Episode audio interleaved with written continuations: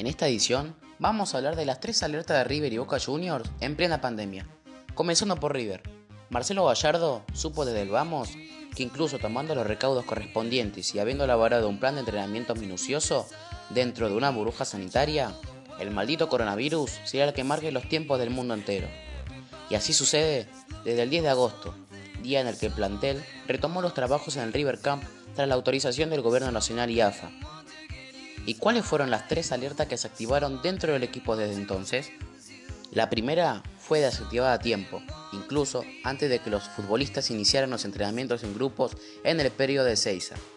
Porque siguiendo el protocolo sanitario, 72 horas antes de la vuelta al ruedo, hubo testeos PCR para todos en la clínica Rossi de San Isidro, y allí se detectó el positivo de Ezequiel Centurión, uno de los arqueros del plantel que inmediatamente fue aislado en su domicilio particular y desde entonces se entrena de forma remota, ya que los posteriores exámenes se volvieron a arrojar que aún tiene el virus en su organismo. Sin embargo, no fue el único futbolista que mereció vital atención del cuerpo médico. Gonzalo Montiel dio positivo en el análisis serológico, los que fueron costeados por la AFA, y por eso mismo se decidió aislarlo preventivamente ese día, previo sopado PCR para determinar si se trataba de un falso negativo, algo que suele suceder en estos casos. Y así fue nomás, para la alegría del lateral derecho y Marcelo Gallardo.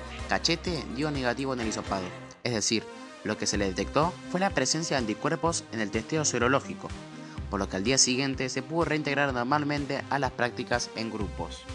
Y la última señal de alarma fue la que más temor generó, básicamente porque se dio en pleno aislamiento de la burbuja sanitaria. Adrián Olivieri, entrenador de arqueros, comenzó a sentir síntomas compatibles con el coronavirus y por eso le soparon se confirmó dicha sospecha. Entonces, una vez aislado en su domicilio, hubo que modificar los planes de trabajo y por eso esta tarde todos los que permanezcan aislados en el Holiday Inn pasarán por otro hisopado. ¿El motivo? Saber si este caso de COVID-19 se propagó dentro de la burbuja y si generó otros contagios. Mientras tanto, los jugadores pueden realizar algunas tareas livianas en el corredor sanitario que se estableció en el hotel. Y así volvió River a competir en el campeonato, luego de que habilitaron los partidos y reabrieron las puertas de las canchas. Ahora bien, cada equipo tuvo que hacer lo mismo con los jugadores.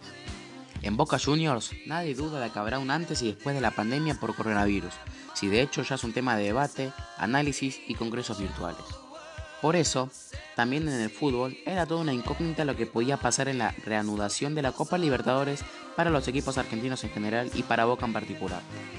Cinco meses después de entrenamientos a distancia, más de seis meses sin jugar en un partido, lo lejos que había quedado la vuelta olímpica ante Gimnasia y la épica del título ganado de arrebato a River, lo lejos que había quedado la goleada al Dime en la bombonera.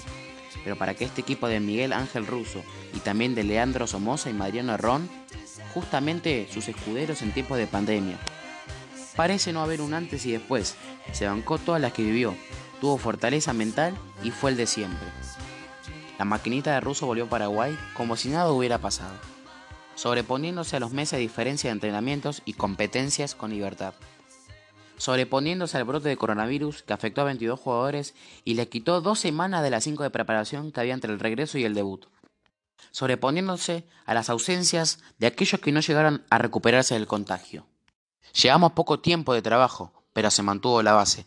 Prácticamente somos los mismos que terminamos antes de la pandemia, y así se hace todo mucho más fácil explicó Esquierdos luego de la victoria ante Libertad. También sabemos lo que nos pide Miguel y su cuerpo técnico, y desarrollarlo en el campo es más sencillo, agregó. En las próximas ediciones vamos a seguir hablando de lo que tanto mueve a los argentinos, el querido fútbol.